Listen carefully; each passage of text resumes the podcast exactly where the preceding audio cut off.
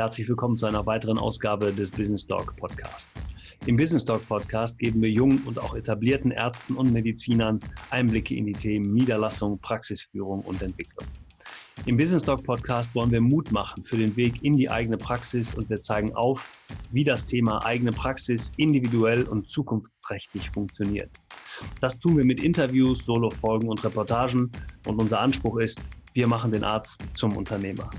Mein Name ist Oliver Neumann und ich begleite den Arzt bei allen wirtschaftlichen Fragen auf dem Weg zum Unternehmer in die eigene Praxis. Ja, ihr Lieben, herzlich willkommen zu einer weiteren Ausgabe des Business Talk Podcasts. Heute wieder mit einem sehr, sehr interessanten Gast, nämlich Professor Dr. Jan Ehlers. Herr Professor Dr. Ehlers, ähm, ich habe ihn auf einer Veranstaltung kennengelernt, wie das sehr häufig so ist, weil er mir auffiel. Einmal natürlich ähm, von seinem sehr sympathischen und sehr beeindruckenden Äußeren, aber eben auch weil er mit sehr viel Inhalten und das, was er sagt, eben auch sehr viel liefern kann. Und das macht ganz, ganz viel Spaß, ihm zuzuhören. Und ähm, wenn man weiß, welche Ausbildung er hinter sich hat, dann ist es eben auch einfach, das nachzuvollziehen.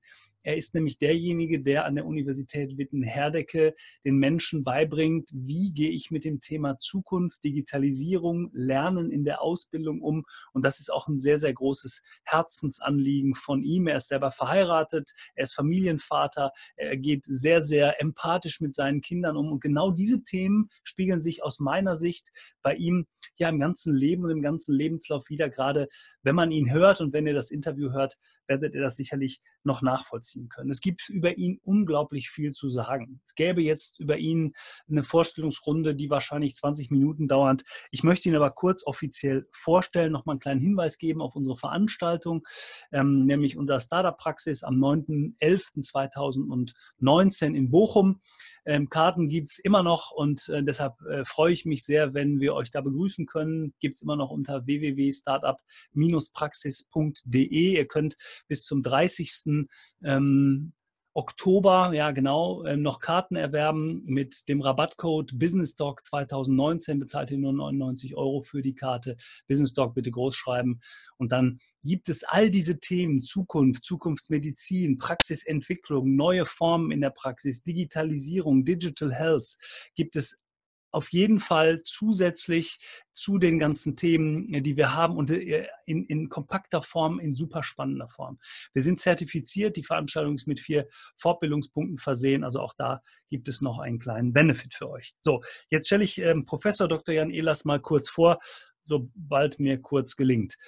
Ähm, ja, Professor Dr. Ehlers hat Tiermedizin studiert an der Tiermedizinischen Fakultät der Universität München, ist Fachtierarzt für Informatik und Dokumentation. Da gibt es noch einiges andere zwischendurch, lasse ich jetzt mal weg. Er ist Inhaber des Lehrstuhls für Didaktik und Bildungsforschung im Gesundheitswesen an der Universität Witten-Herdecke an der Fakultät für Gesundheit. Er ist gleichzeitig Vizepräsident der Universität in Witten-Herdecke. Er hat die Professur für Didaktik und Bildungsforschung im Gesundheitswesen, ebenfalls an der Universität Witten-Herdecke. Und er ist Leiter des Kompetenzzentrums für E-Learning, Didaktik und Ausbildungsforschung der Tiermedizin. Wenn man sich mit ihm unterhält, dann merkt man ganz, ganz schnell, wo seine Schwerpunkte liegen denn es geht ihm sehr viel um das Thema Lehren und Lernen mit Medien. Es geht ihm aber auch um das Thema digitale Transformation. Und da hat er auch sehr, sehr viel drüber geschrieben, Veröffentlichungen, hält immer wieder Vorträge und so weiter. Also einige Vortragstitel sind zum Beispiel digitale Transformation des Gesundheitssektors, äh, Digitalisierung in der, Lehre, in der Lehre. Brauchen Ärztinnen und Ärzte eine Digitalisierungsausbildung? Ähm, dann geht es weiter mit so spannenden Themen wie äh, entwickeln sich das entwickelt sich im Medizinstudium achtsame und patientengerechte ähm, Haltungen und Verhaltensweisen durch Digitalisierung. Gleichzeitig ähm, ähm, äh, spricht er auch über das Thema lebenslanges Lernen als Chance und Herausforderung. Also ihr merkt, ich rede mir Mund fusselig gerade, deshalb ähm, äh, will ich jetzt nicht euch weiter auf die Folter spannen. Freut euch sehr auf ein tolles Interview mit Professor Dr. Jan Ehlers hier im Business Talk Podcast. Wir hören uns gleich wieder.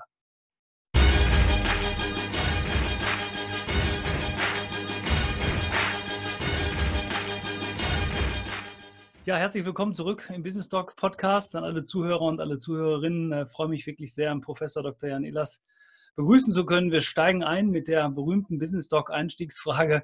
Wer ist Professor Dr. Jan Ehlers? Was macht er beruflich und privat mit eigenen Worten?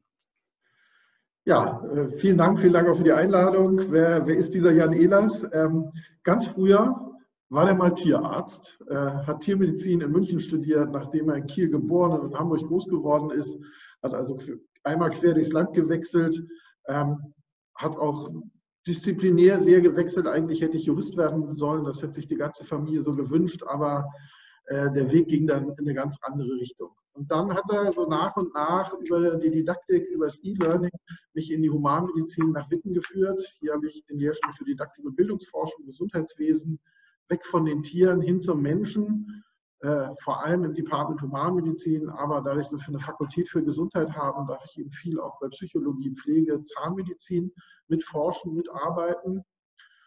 Und als Mensch ja, bin ich Vater, äh, Ehemann. Ich habe eine Frau, zwei Kinder, zwei Katzen, einen Hund, wie sich das für einen ehemaligen Tierarzt gehört.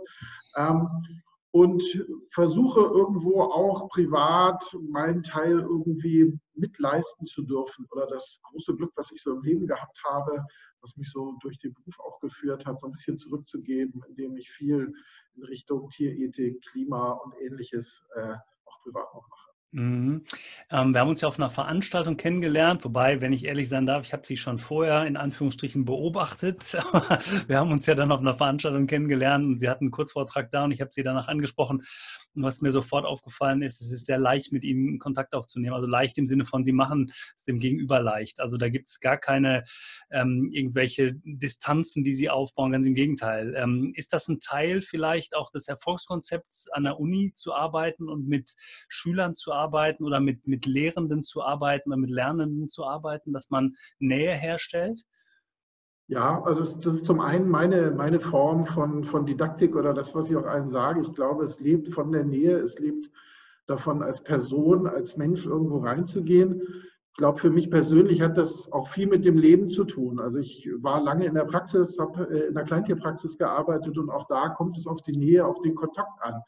Und zwar bei einem Tierarzt, und das ist vielleicht bei dem Pädiater sehr ähnlich, immer einerseits zum Patienten und andererseits, also beim Pädiater wären es die Eltern, bei uns heißt es dann immer Patientenbesitzer, also zu den Menschen, die auch Wünsche haben und, und jemanden vorbeibringen. Und da muss man also mit zwei ganz unterschiedlichen Parteien ganz eng, ganz nah sein, oft zwischen denen auch vermitteln.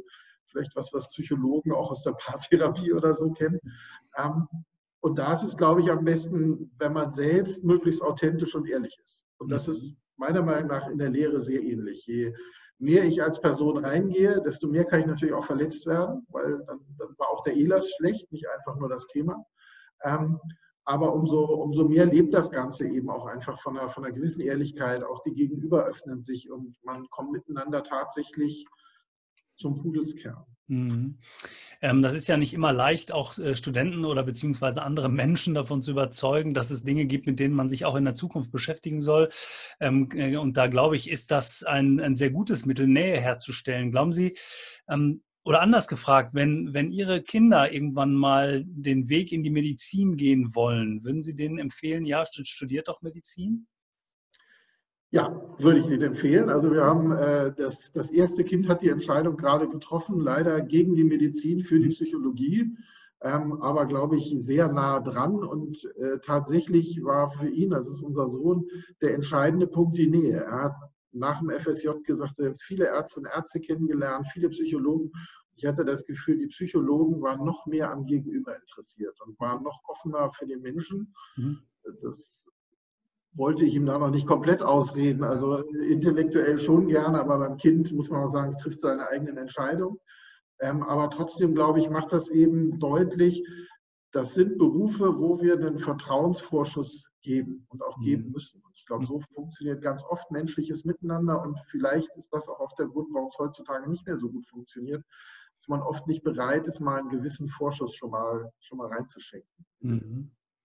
Jetzt sind Sie mit den, mit den ähm, ja, Nachwuchsmedizinern ja sehr eng. Also Sie begleiten die täglich in, in dem Tun an der Uni.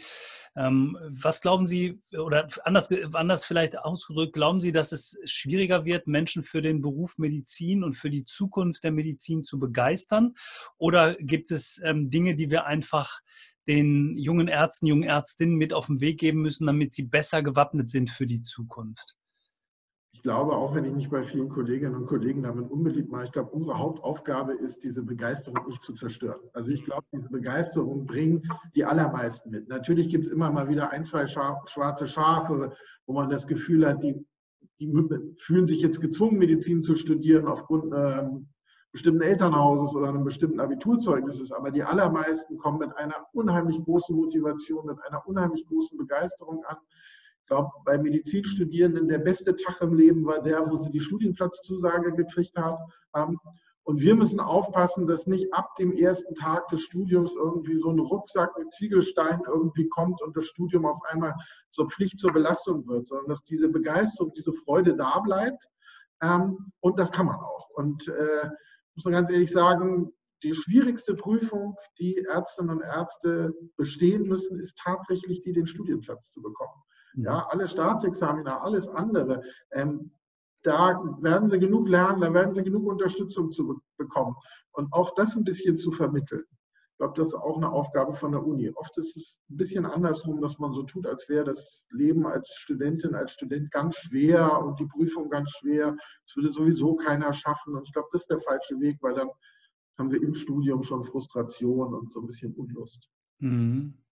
Ähm, wenn, wenn wir mal so das Gesamtspektrum der Medizin, ich glaube, wir haben in Deutschland wirklich eine, grundsätzlich ein sehr, sehr gutes Medizinstudium. Die, äh, die Medizinstudenten und Studentinnen werden extrem gut ausgebildet in, in allen möglichen fachlichen Richtungen mit Spezialisierung und so weiter. Was fehlt denn aus Ihrer Sicht in der medizinischen Ausbildung heute? Oder gibt es vielleicht gar nichts?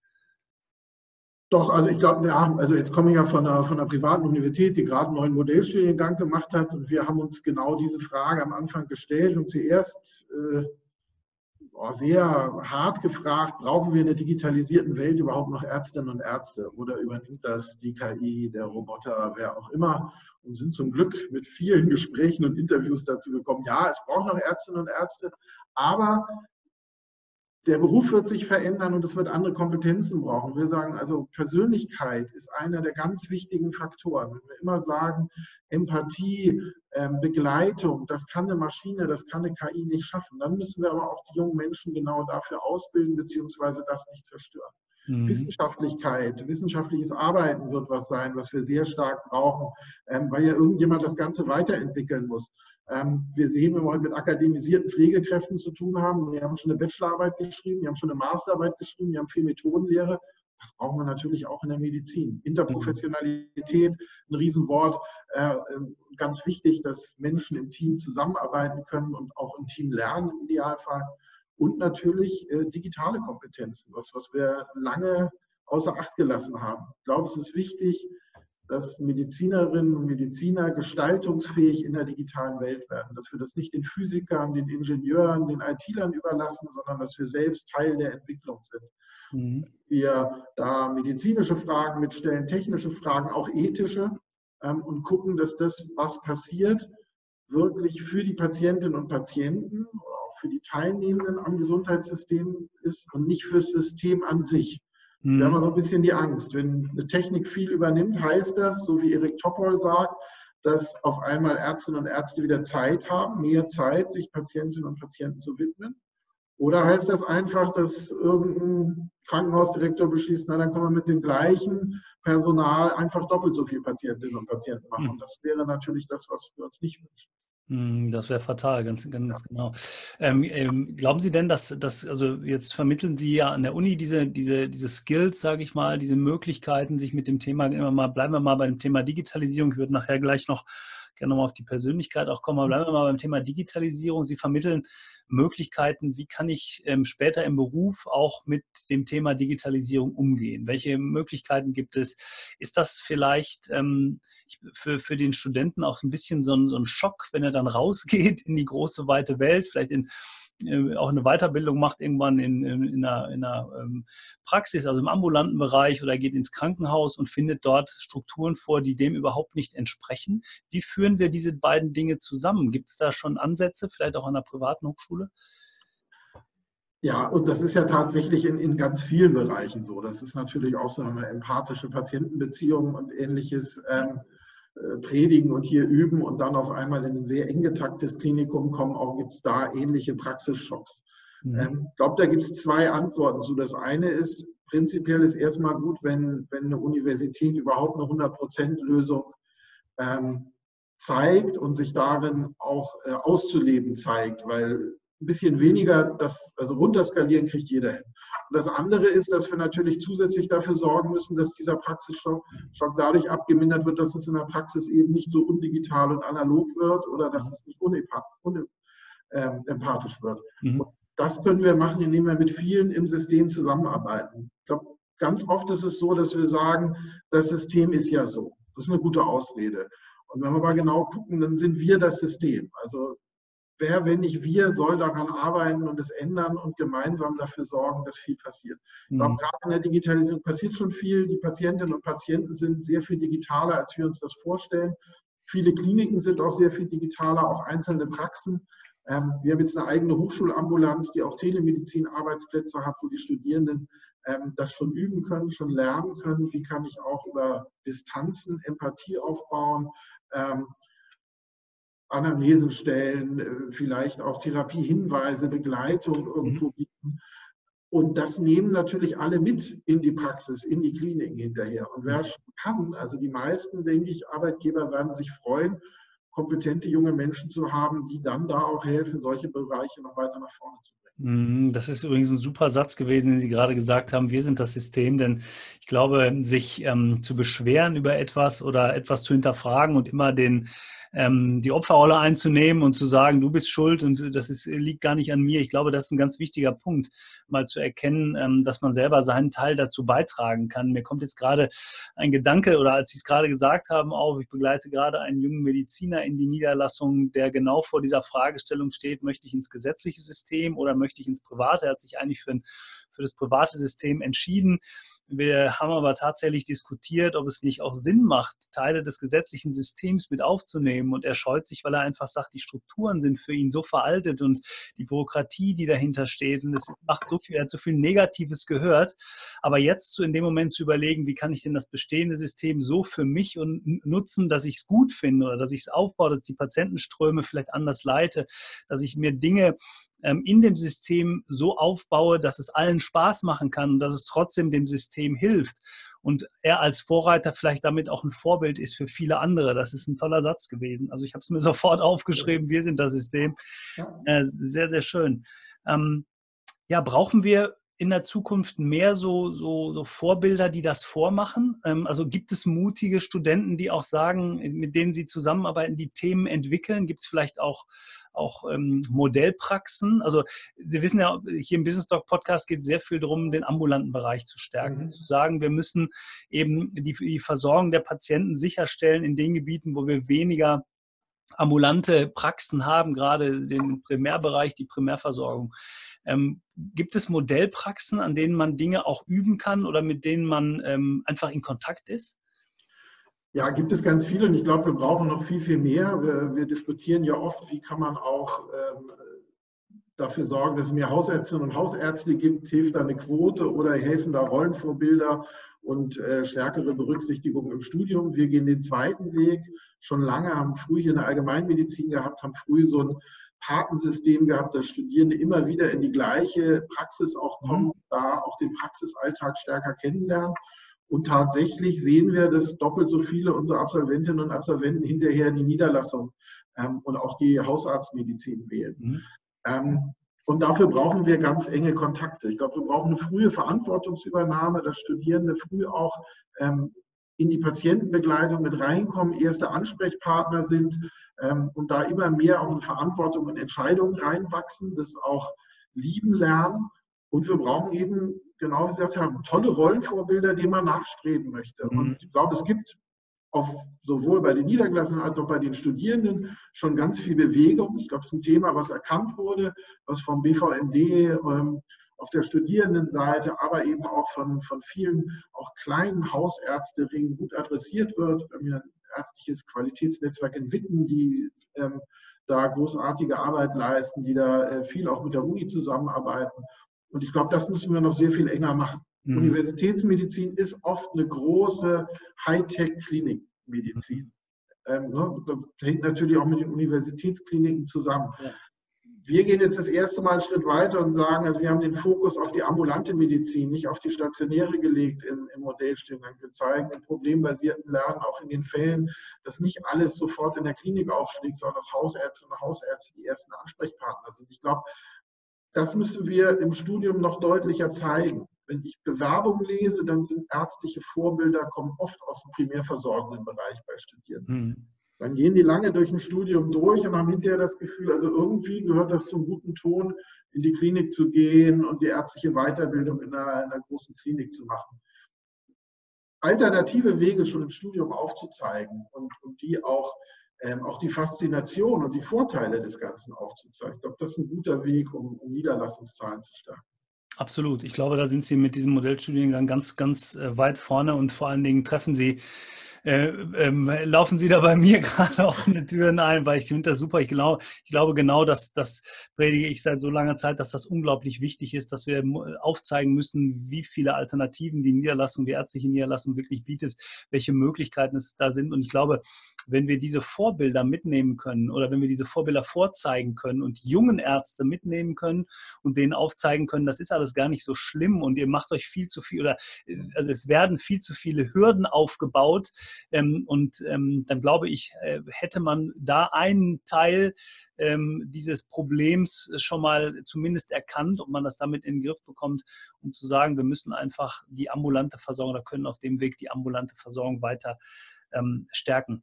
Wenn Sie ähm, wenn wir nochmal auf das Thema der Digitalisierung kommen, das äh, junge, also man, hat ja so ein bisschen den Eindruck, das wird den jungen Ärzten oder der, der jungen Generation das Thema Digitalisierung in die Wiege gelegt. Äh, die können das. Ähm, aber ich habe auf der anderen Seite immer wieder die Befürchtung, sie, sie, äh, sie können es, aber ähm, sie, sie, brauchen, sie wenden es nicht an. Also ähm, da ist eine Diskrepanz zwischen ich konsumiere, aber ich, ich, ich wende es nicht tatsächlich an. Ich gehe den nächsten Schritt nicht. Und genauso diese Befürchtung habe ich eben auch in dem Bereich der Umsetzung wieder im ambulanten Sektor. Ne? Also wenn bei einer Praxisübernahme ähm, die große Herausforderung für den Übernehmer besteht, die Mitarbeiterinnen davon zu überzeugen, dass wir eine modernere Telefonanlage brauchen, um morgens nicht mehr die Null zu wählen, bis ich ein Amt kriege, dann ist das ja keine digitale Transformation. Dann ist das ähm, etwas, was vor 20 Jahren schon hätte stattfinden müssen. Aber das ist leider oft Praxisalltag. Erleben Sie das auch so? Ja, ist tatsächlich so. Natürlich können äh, Studierende, die junge Generation, ähm, ganz viele Sachen in der digitalen Welt und nutzen ganz viele Sachen, haben oft auch ähm, eine andere Einstellung und eine ganz andere Leichtigkeit und auch eine andere Sehnsucht nach Digitalisierung. Und trotzdem ist es tatsächlich oft konsumieren. Das ist, ja so dieses typische Beispiel. Und eine Gruppe reinfragt, wer hat Wikipedia schon mal genutzt? Gehen alle Arme hoch, wer hat schon mal einen Artikel geschrieben, ah, dann sind das so na, also unter 10 Prozent weit. Ja, und genau. ähnlich verhält es sich bei YouTube-Videos. Also gesehen haben wir alle die gemacht, haben nur, nur ganz wenige wirklich mhm. mal selbst ein Video. Mhm. Also da schon das, das erste Defizit, dann ähm, ist es tatsächlich natürlich nochmal was anderes, in einem regulierten Markt digitale Medien zu benutzen. Die sind oft lange nicht so bequem, leider, wie äh, soziale Netzwerke oder ähnliches. Da müssen beide Seiten sich aufeinander zu bewegen. Mhm. Und ähm, ganz viele ethische Fragestellungen haben wir, haben wir uns oft noch nicht gestellt. Natürlich ist das für viele Studierende ganz großartig, wenn man Bonuszahlungen der Krankenkasse für besonders gesundes Verhalten am Ende des Jahres bekommt. Sich zu überlegen, wie sehr das ein System entsolidarisiert, ähm, was vorher darauf aufgebaut war, dass alle gleich behandelt werden. Und jetzt werden auf einmal die mit dem Schrittzähler, die mehr Schritte machen, nochmal anders behandelt als vielleicht der Lkw-Fahrer, der das eben nicht hinkriegt. Ähm, das muss man auf jeden Fall diskutieren und das braucht auch einen Platz und einen Stellenwert im Curriculum. Mhm. Ist das eine Gefahr vielleicht auf der anderen Seite auch, dass es für viele so eine große Hürde wird? Ich denke jetzt auch gerade mal an die ältere Generation von von Medizinern, muss man die irgendwie zusammenführen mit der jungen Generation, um, um wirklich auch das, dieses Doing hinzubekommen? Also ich glaube, es ist ja eine große Chance tatsächlich auch, dass man, dass man das miteinander macht. Und ich glaube, in, in medizinischen Praxisgemeinschaften, ähm, glaube ich, ist es eher eine Riesenchance. Weißt du noch, wie ich das erste Mal in die Praxis gekommen bin? Die hatten zwar ein Ultraschallgerät, haben das aber so gut wie gar nicht benutzt, weil das eben für die Eigentümerin noch eine sehr neue Technik damals war. Da sieht man, wie alt ich bin. Ähm, und, und das war natürlich meine Chance, tatsächlich Wissen von der Uni mitzubringen und, und da auch meinen Teil aufzubauen. Ich glaube, das ist ähm, bei Studierenden oder, oder Absolventinnen, Absolventen äh, und Niedergelassenen sehr ähnlich. Ich glaube, ein größeres Problem werden wir bei Patientinnen und Patienten haben. Also, dass wir jetzt auf einmal nicht mehr nur eine Medizin für Akademikerinnen machen, sondern für alle. Ähm, und man da nicht diesen typischen Digital Divide auf einmal auch im Gesundheitssystem hat. Mhm. Da werden wir, glaube ich, viel Arbeit reinstecken müssen. Es gibt von den Patientennetzwerken da schon ähm, erste Bemühungen. Wir sind gerade dabei, ähm, über die digitale Hochschule äh, da auch ein Projekt zu starten, dass man alle Menschen in der Gesellschaft gleichmäßig auf eine digitale Gesundheit vorbereiten kann. Mhm. Gibt es da mal ein Beispiel zu? Das hört sich interessant an. Also, wir kennen das, ja Patientennetzwerke in Bayern, in Baden-Württemberg, auch ja. hier in NRW. Ähm, das ging mal mit Telemedizin los, sodass tatsächlich man äh, Patientinnen und Patienten darauf ausbildet, an, an Telemedizin gut teilzunehmen, ähm, auch ähm, bei Apps und Ähnlichem gut teilnehmen zu können. Es gibt mhm. eine Patientenakademie an der Medizinischen Hochschule Hannover, relativ frisch gestartet. Und tatsächlich müssen wir die Frage beantworten, wenn Ärztinnen und Ärzte Apps verschreiben dürfen, mhm. wer erklärt sie denn? Mhm. Oder wer wird denn dafür bezahlt, sie zu erklären? Oder kann sich die Zeit nehmen, auch die Nutzung zu erklären? Das heißt, eigentlich brauchen wir kompetente Patientinnen und Patienten oder tatsächlich ähm, Abrechnungsmöglichkeiten für, für Beratung auch in digitaler Art und Weise. Mhm. Wir gehen jetzt erstmal den Weg Kompetenzvermittlung, ähm, auch Erfahrung. Ja, wir reden oft über Pflegeroboter und da muss man sich die Frage stellen lassen, würde ich mich von einem Roboter pflegen lassen wollen? Würde ich wollen, dass so ein Pepper angefahren kommt und mich begrüßt und mir ein Glas Wasser bringt? Mhm. Und wenn die Alternative ist, keiner kommt vorbei und keiner kennt meinen Namen und keiner bringt ein Glas Wasser, wäre ich wahrscheinlich heilfroh, wenn es der Roboter ist. Aber das gegeneinander irgendwo abzuwägen, und mhm. auch das natürlich wieder eine Systemfrage. Wo macht es Sinn, wo macht es keinen Sinn?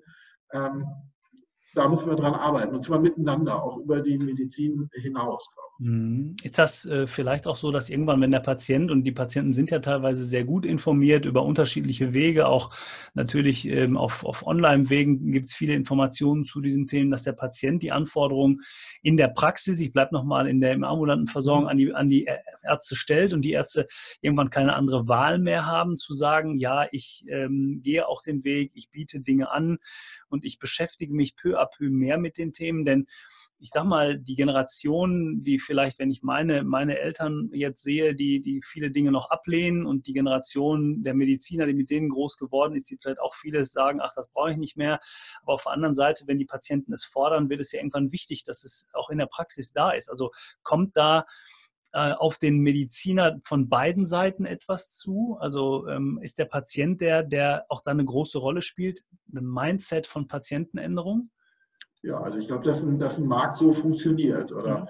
Also uns hat man früher immer gesagt, ihr habt die Patienten, die ihr verdient. Also je nachdem, wie ihr euch geriert, wie ihr eure Praxis gestaltet, so werden eure Patientinnen und Patienten sein. Also beschwert euch nicht darüber, sondern guckt bei euch selbst, ja, hat man uns damals gesagt. Und ich glaube, zum Teil stimmt das eben auch. Ich glaube, dass da ähm, eine Chance natürlich für die Digitalisierung drinsteckt. Ich glaube, dass, dass viele natürlich, wenn, wenn Patientinnen und Patienten das fordern, den Weg mitgehen werden wer schlau ist, wird den mit denen zusammengehen, muss man eben auch sagen. Man hat oft sehr, sehr kompetente Patienten auch, von denen man ja auch oft fachlich was lernen kann.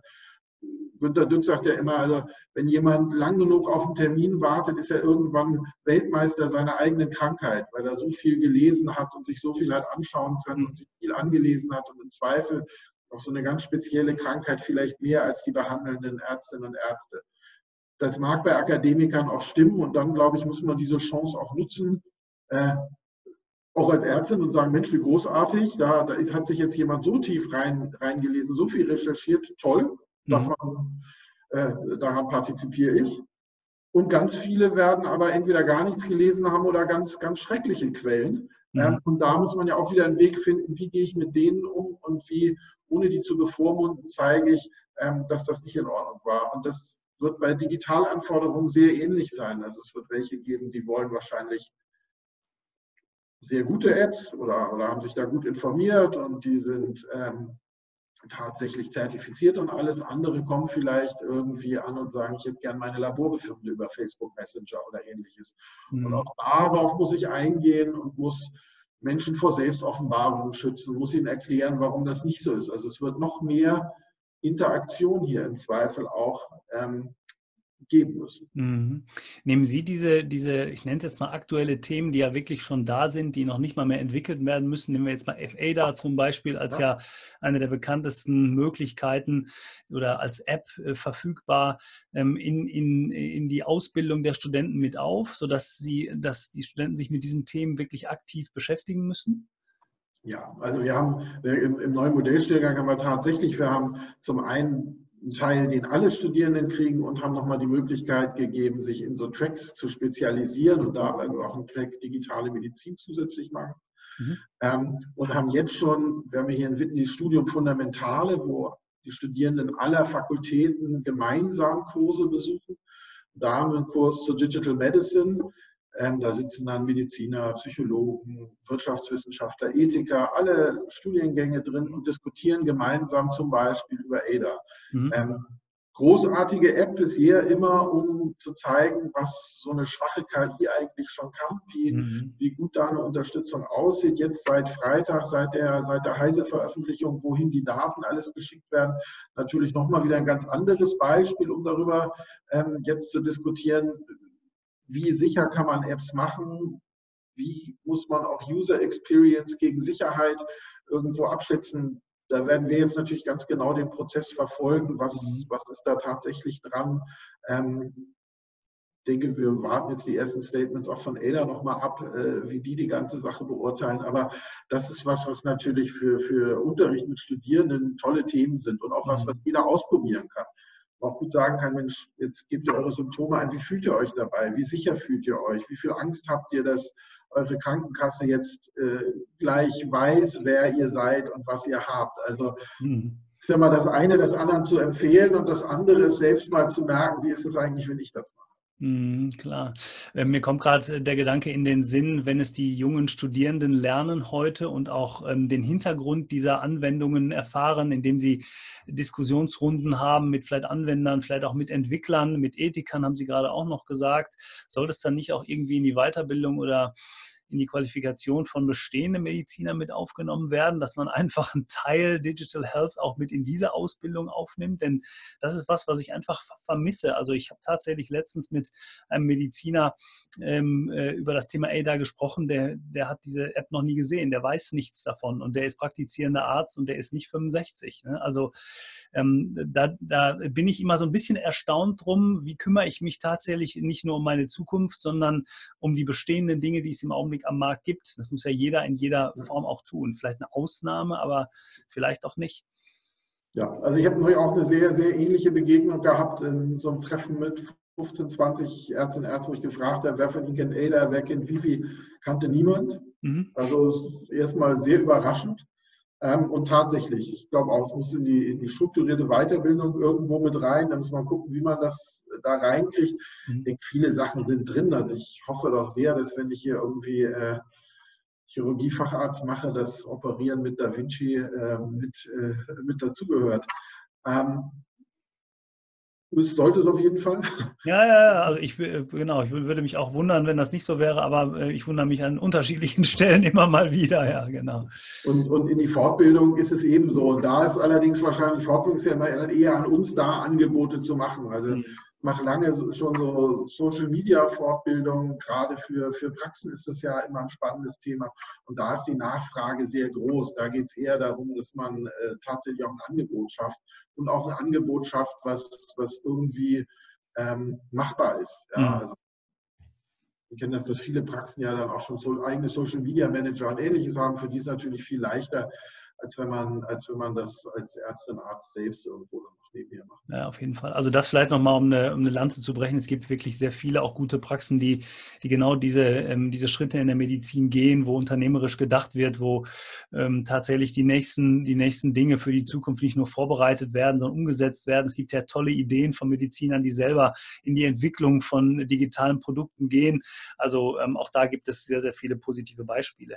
Ähm, ich hatte ja vorhin gesagt, ich würde gerne nochmal in dieses Thema ähm, ja, Entwicklung der Persönlichkeit von jungen Medizinern kommen. Sie haben das vorhin angesprochen. Also es ist ja die eine Seite, medizinisch Dinge zu wissen, die andere Seite, sie anzuwenden, aber eben auch im Umgang mit Patienten, mit Mitarbeitern ähm, ähm, auch, auch agieren zu können. Ähm, aus meiner Sicht fehlt in dem klassischen Medizinstudium ähm, ja, ich überspitze es vielleicht mal jegliche Form der unternehmerischen Ausbildung. Also wenn ein junger Mediziner in die Ausbildung geht, äh, aus der Ausbildung kommt, in die eigene Praxis will, ähm, dann ist immer die Frage, wie mache ich das? Der hat noch nie etwas gehört von Fallzahlen, Fallwerten oder die wenigsten haben es zumindest gehört. Der weiß nichts von, von, einer, von einer Planung von Praxen, Fallwerten, Fallzahlen, habe ich gerade schon gesagt.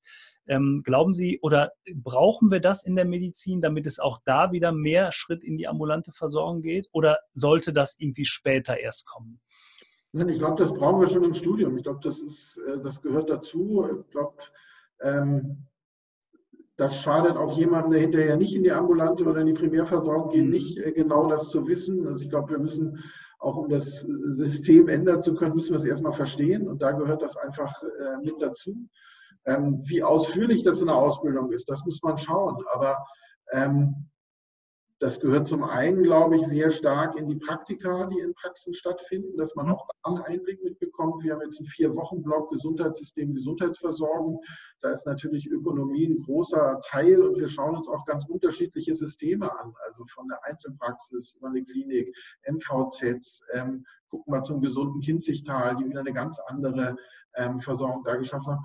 Ähm, und ich glaube, einerseits braucht man diese Kompetenzen, andererseits muss man es auch mal gesehen und erfahren haben, um die Scheu hinterher zu verlieren. Mhm. Es ist ja immer so, ähm, Erfahrung hilft, äh, hinterher auch was zu tun. Ja? Also es real erfahren zu haben. Mhm. Alles, was man irgendwie nur aus Erzählungen kennt oder worüber man was gelesen hat, macht einem potenzielle Angst. Und wenn wir Ängste abbauen wollen, dann müssen wir möglichst viele Sachen ähm, erfahren lassen. Mhm. Gibt es vielleicht noch mal was, was Sie so ein bisschen aus dem, ich will nicht sagen aus dem Nähkästchen plaudern können, aber wo etwas, was vielleicht gerade noch in der Entwicklung ist oder wo Sie als Universität sagen, ja, das ist so ein bisschen Zukunft, da wollen wir auch rein? Also zum Thema mehr Betriebswirtschaft, mehr Unternehmertum äh, in die Praxen bringen. Gibt es da irgendwas gerade? Also wir haben, wir haben natürlich schon Gesundheitsökonomie und auch Business Cases und ähnliches haben wir hier schon immer drin. Mhm. Haben wir früher auch schon im Mutterstellenstudiengang gehabt, haben wir oft auch über das Studium Fundamentale mit abgebildet, sodass man also diesen schwierigen Schritt, was würde das für mich eigentlich bedeuten, in eine Praxis zu gehen oder auch für einige, was bedeutet das, eine Praxis zu übernehmen. Das muss man auch ganz ehrlich sagen. Es gibt ja auch viele, äh, die schon aus der Praxis von zu Hause kommen und sich sehr genau überlegen, ob sie die übernehmen wollen oder äh, lieber in die Klinik gehen. Und da mhm. spielt Wirtschaft ist das eine Thema. Jetzt haben wir hier in den Wirtschaftswissenschaften das große Wittner Institut für Familienunternehmen. Familie und Sozialstruktur ist da ein ganz anderes Thema. Also mhm. jeder, der es gibt einen Grund, dass ich nicht Jurist geworden bin, um mal an den Anfang zu kommen, weil ich das Gefühl hatte, ich will was machen, wo mir nicht die ganze Familie reinreden kann und man nicht irgendwelche Familientraditionen bedienen muss. Mhm. Das ist hier natürlich ganz ähnlich und auch das kann man aber thematisieren und diskutieren und im Notfall sogar auch die Eltern mit reinnehmen. Mhm. Ähm, das haben wir bei den Familienunternehmen gelernt, dass es da viel Sinn macht, ähm, sich das systemisch anzuschauen und da gemeinsam auch dran zu planen und zu arbeiten. Mhm. Also Sie meinen in dem, in dem Kontext, ob es immer sinnvoll ist, die Praxis des Vaters, der Mutter zu übernehmen, um dann eben über Jahre zu diskutieren, äh, zu Weihnachten, zu Geburtstagsfeiern, äh, ob das denn gut ist, was der Filius oder die, die Tochter jetzt macht, in welcher Entwicklung. Ging doch früher auch ohne Digitalisierung. Was ja, ist das jetzt für ein Unsinn mit dieser Telemedizin? Genau. Musst du da auch mitmachen, Junge oder Mädchen? Mhm. Also das ist ja das, was man sich gut vorstellen kann, was dann äh, was man dann irgendwo beim Abendbrot oder beim Familienfest hört. Und, und natürlich ist eine gute Übergabe, Sachen übergeben und äh, loslassen, auch mhm. was, was dann quasi nicht nur die Studierenden, sondern dann auch deren Eltern in so einem Fall lernen müssen. Mhm. Ich finde das super spannend, dass die ähm, dass sie als Uni äh, Witten-Herdecke in vielen Dingen so eine Vorreiterrolle haben und viele Dinge auch schon jetzt tun. Man kann ja nur sagen, als, als junge Studenten setzt euch damit auseinander und überprüft mal, in welche Uni ihr geht und welche Möglichkeiten ihr, ihr habt, um euch ausbilden zu lassen. Denn ich glaube, je mehr Möglichkeiten ich habe in der Zukunft, um mich auf meine Praxis, auf mein Studium, auf meine spätere ähm, äh, Karriere in dem Klinikum vorzubereiten, umso mehr kann ich eben auch äh, überlegen, wo will ich hin. Und wenn ich denn letztendlich nach meinem Studium was ganz anderes tue, wie es ja mittlerweile auch viele Mediziner gibt. Letzte Woche im Interview ein ähm, Zahnmediziner, der mittlerweile eine App gegründet hat, ähm, die sich damit beschäftigt, Hebammen, einen Hebammenservice anzubieten, also Kinderheldin. Also mhm. es gibt eben viele Möglichkeiten, auch das Thema Patientenversorgung auf eine ganz neue, auf eine ganz moderne Art und Weise auch für die Zukunft weiterzutragen. Ich glaube, Alternativen ähm, sind da ganz, ganz wichtig. Ähm, ja, vielleicht nochmal die Frage aus Ihrer Sicht. Hat sich der Beruf des Arztes verändert oder ist es was, was ganz zwangsläufig etwas anders geworden ist, weil die Gesellschaft sich verändert hat? Das ist jetzt eine sehr globale Frage.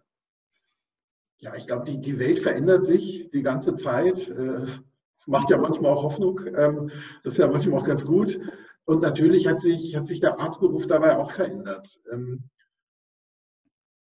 gibt viel mehr Spezialisierung, es gibt viel mehr Details, natürlich gibt es viel mehr medizinisches Wissen. Wir haben über Digitalisierung gesprochen, ähm, wir haben über die Möglichkeiten gesprochen, die man ähm, mit einem fertigen Medizinstudium machen kann. Und damit, wir sehen das ja sehr zwiespältig, eben viele, die nicht in der Patientenversorgung ankommen, ähm, wo wir uns wünschen würden, es wären doch mehr, die den Beruf wählen. Und doch, glaube ich, ist ganz viel immer noch das Gleiche, nämlich die Patientenzentrierung. Warum mache ich das eigentlich? Was ist auch die innere Motivation vom Ärztinsein. Ähm, und, und da merken wir, dass das vielleicht manchmal auch ein Spannungsfeld zu dem ist, wie Medizin heute ist. Also wir wissen, was es für Burnout-Raten gibt, ähm, international, aber auch national. Wir wissen, dass das auch oft was damit zu tun hat, wie Medizin heutzutage funktioniert, nämlich dass es immer sehr kurze Interventionen sind, dass man oft gerade in Kliniken gar nicht mehr mitkriegt, was aus den Patientinnen oder Patienten geworden ist, dass die mhm. Zentrierung dadurch fehlt. Und das macht ja, glaube ich, für viele auch eine, eine Hausarztmedizin, eine Praxis äh, wieder unheimlich attraktiv, weil ich hier tatsächlich die Menschen kenne, deren Geschichten kenne, die begleite und ein Teil von deren Leben bin. Und das ist, glaube ich, was, warum man sich eigentlich mal für, für diesen Medizinberuf entschieden hat. Also das ist ein sehr, sehr sozialer Beruf ist. Und wir haben es teilweise sehr technokratisch gemacht. Und, und das macht vielleicht mit den Protagonisten da drin eben auch genau was. Und, und deshalb, deshalb ist es ja auch gar nicht schlecht, dass sich die Welt immer verändert, weil sich dann manchmal ja vielleicht Bewegungen auch wieder ein bisschen korrigieren, wenn es, wenn es zu sehr in ein Extrem mhm. In dem Zusammenhang fällt mir ein, ich habe am Wochenende mit einem jungen Mediziner gesprochen, der, wir haben gerade im Vorfeld ja auch schon über die großen Messen gesprochen. Expomed ist jetzt gerade gewesen, dann gibt es diesen den Hauptstadtkongress und viele, viele andere Messen und Ausstellungen und Kongresse, die da sind, die ja auf Dinge aufzeigen, die in Zukunft in der Medizin funktionieren werden und können. Ähm, ist das vielleicht eine Hürde, die für viele zu groß ist, wo viele sagen, Gottes Willen, was passiert da gerade mit dem Markt und kann ich das überhaupt leisten, wenn ich, wenn ich in die Medizin gehe? Also wenn ich es wieder runterbreche auf den ambulanten Sektor, dann ist das für viele so weit weg und hat mit der eigentlichen Medizin des heutigen Alltags ganz wenig zu tun. Auf der anderen Seite, die Formel 1 hat eben mit dem, ähm, mit dem Straßenverkehr auf der B1 äh, hier in Dortmund oder in Essen auch nicht nicht viel zu tun. Und trotzdem können wir ganz viel von der Formel 1 lernen, was Sicherheit, was Technik, äh, was Mobilität in der Zukunft angeht. Ich glaube, dass es, dass es diese Ängste gibt. Das ist, ich würde jetzt sagen, die immer gegeben hat, so diese Schwellenängste, mhm. diese, diese Ängste vor Veränderung. Also Veränderung ist immer ein Risiko. Ja, ein guter Freund von mir, der Change Management unterrichtet, hat immer dieses Beispiel, naja, dass, ein, dass ein Kleinkind sich von allen Vieren auf zwei Beine erhebt. Das ist ein riesen Risiko, was man eingeht, weil man natürlich auf allen Vieren äh, nicht hinfällt. Ja, das ist die sicherste Position, kennen wir, wenn wir mal zu viel getrunken haben, alle vier super, super sicher. Ja. Zwei Beinen fallen Kinder oft hin, ähm, kommen aber schneller voran. Also das heißt, um, um mit dabei sein zu müssen, ähm, muss man Risiken eingehen. Und trotzdem und das ist auch wieder im übertragenen Sinne, hoffen wir, dass uns jemand die Hand gibt, dass uns mhm. jemand bei den ersten Gehversuchen uns irgendwie unterstützt. Und ich glaube, dieses Miteinander ähm, hilft, dass man diese Ängste nicht haben muss. Man, man muss das nicht alleine bewältigen. Man muss nicht alleine allen Veränderungen in der Welt irgendwo Herr werden, sondern es gibt ganz viele Leute, äh, die einem da die Hand reichen, mit denen man das gemeinsam machen kann. Das mhm. können Messen, Tagungen, ähnliches sein. Das kann jemand sein, der einem hilft, wenn man sich äh, niederlässt. Ähm, das können auch Ärztegemeinschaften und ähnliches sein. Das kann eine Uni sein, die auch Alumni gerne unterstützt. Ähm, da muss man nur die Hilfe, Hilfe, annehmen und in der Angst nicht glauben, oh Gott, ich muss alles alleine schaffen. Mhm. Sind Mediziner und Mediziner natürlich High Performer, die, ne, die wissen, dass sie sich auf sich selbst und ihre Leistung verlassen können. Das Risiko ist, dass man dann manchmal keine Hilfe annimmt. Das darf man das sehe ich ganz genauso. Ich ähm, sehe da auch immer die Gefahr, dass Mediziner, die haben einfach gelernt im medizinischen Umfeld und Kontext keine Fehler zu machen, weil es eben meist ähm, um die Gesundheit von, von Patienten geht und da sehr vorsichtig zu sein. Aber im unternehmerischen Kontext ist den Fehler machen durchaus erlaubt. Und um bei Ihrem Beispiel zu bleiben mit dem kleinen Kind, wir würden unserem Kind ja auch nicht sagen, komm, lass das mit den auf beiden Beinen gehen. Das setzt sie nicht durch, sondern wir unterstützen ja gerade unser Kind und sagen, komm, versuch's nochmal, irgendwann klappt's. Ähm, und das hat ganz viele Vorteile, die noch da unterstützen werden durchaus. Ne? Irgendwann schicken wir die zum Ballett. Ja, genau, oder zum Fußball oder sonst. Ja, ja genau, genau. Ähm, ja, äh, wir sind schon eine Dreiviertelstunde dabei, Mensch. Es geht immer so schnell vorbei, ja. die Zeit. Ich habe so viele Dinge wie immer noch hier stehen, aber ähm, ich würde ganz gern zum Schluss mit Ihnen noch eine kurze Frage, kurze Antwortrunde machen. Ja.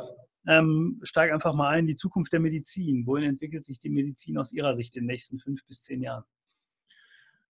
Wieder hin zu einem großartigen Verhältnis zwischen Ärztin, Arzt auf der einen Seite und Patientin, Patient auf der anderen Seite digital unterstützt und zwar so, dass wir wieder mehr Zeit füreinander haben. Und was bedeutet für Sie das Thema Gesundheit ganz persönlich? Gesundheit, glaube ich, ist, ist mehr als äh, nicht krank zu sein, sondern hat äh, viel auch äh, mit äh, Wohlbefinden, mit sozialen Beziehungen, ähm, mit Miteinander zu tun. Ähm, und äh, dann spielt Krankheit eine Rolle, aber eine untergeordnete. Also es mhm. ist nur ein Teil von der Gesamtgesundheit. Mhm. Also Gesundheit ist dann nicht nur körperliches Wohlbefinden, sondern es gibt eine soziale Gesundheit, eine finanzielle Gesundheit. Seelische Gesundheit. Ja, ja. Sehr schön. Ja, welche Eigenschaft sollte aus Ihrer Sicht der Arzt, die Ärztin als Unternehmer haben? Freude am Beruf, Mut, Kontaktfreudigkeit. Mhm. Ja. Also ich bin da voll bei Ihnen. Ich glaube, man, also das, also ich glaube, wir müssen aus Fehlern lernen. Also ich glaube nicht, dass es tatsächlich so ist, wie Sie gesagt haben, dass Ärztinnen und Ärzte keine Fehler machen. Wir reden nur nie darüber. Und das ist, das ist ganz schrecklich. Ich glaube, wir brauchen eine andere Fehlerkultur. Nur dann können wir sowohl unternehmerisch tätig sein, als auch medizinisch verbessern. Hm, ja, ist das wohl wahr. Ja, gibt es ein Buch, ein Film, was Sie besonders mitgerissen, motiviert oder erreicht hat aus der Vergangenheit, das Sie empfehlen können? Also ich war ja früher eigentlich immer Jack Kerouac on the Road, habe ich äh, so als Teenager immer dabei gehabt. Das hat mich unheimlich fasziniert.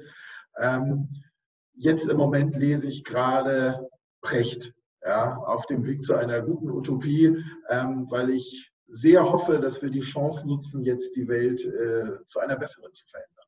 Hm, sehr spannend.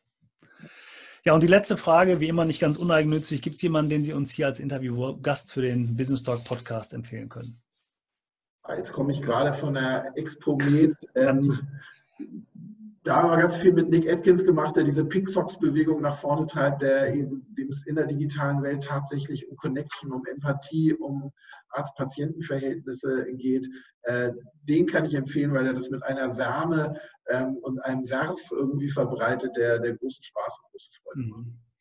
Ja, äh, sehr, sehr spannend. Äh, in dem Zusammenhang fällt mir eigentlich, also dieses, dieses, dieses, ähm, diese soziale Kompetenz, nenne ich es mal, dieses empathische Miteinander, das äh, ist ja was, was nicht nur in der Medizin im Moment ein Thema ist. Also jegliche Unternehmensführung, ich glaube, da ändert sich gerade ganz viel. Auch in Großkonzernen denkt man darüber nach, eben nicht nur nach Zahlen zu führen, sondern auch mittlerweile nach, nach dem Herz, ähm, wenn ich das mal so beschreiben darf, sondern einfach auch auf die Belange der Mitarbeiter und der Kunden zu achten. Und das finde ich ist eine tolle Entwicklung ich glaube, ähm, wenn wir den Menschen wieder mehr in den Mittelpunkt stellen, bei, ganz, bei vielen Digitalisierungsprozessen, die uns helfen können damit, dann sind wir da sehr, sehr weit. Und wenn, ähm, wenn wir ein paar Vorreiter haben, so wie Sie, Herr Professor Ehlers, dann freue ich mich da sehr. Vielen, vielen Dank für Ihre Zeit. Vielen, vielen Dank, Dank, dass ich hier im Business Dog Podcast mit dabei waren. Ja, ich freue mich wirklich sehr. Ich weiß, dass Sie viel beschäftigt sind. Ich habe ähm, schon bei der Einführung mal geguckt, was für Vorträge Sie in diesem Jahr haben oder noch hatten. Also da steht so viel drauf. Deshalb freue ich mich sehr, dass das geklappt hat. Ja, für alle die, die zugehört haben, zugeschaut haben, schön, dass ihr wieder mit dabei wart und ähm, freuen uns sehr über eine Bewertung bei iTunes oder YouTube. Und ähm, bleibt unternehmerisch und das äh, abschließende Wort überlasse ich wie immer meinem Interviewgast. Behalten Sie die Freude an Ihrem Beruf. Ja, das ist, glaube ich, das Allerwichtigste. Tun Sie das, was Sie tun, mit dem Herzen und fühlen Sie in sich rein, wie viel Freude und Spaß Ihnen das macht, was Sie tun. Vielen Dank. Ich danke Ihnen.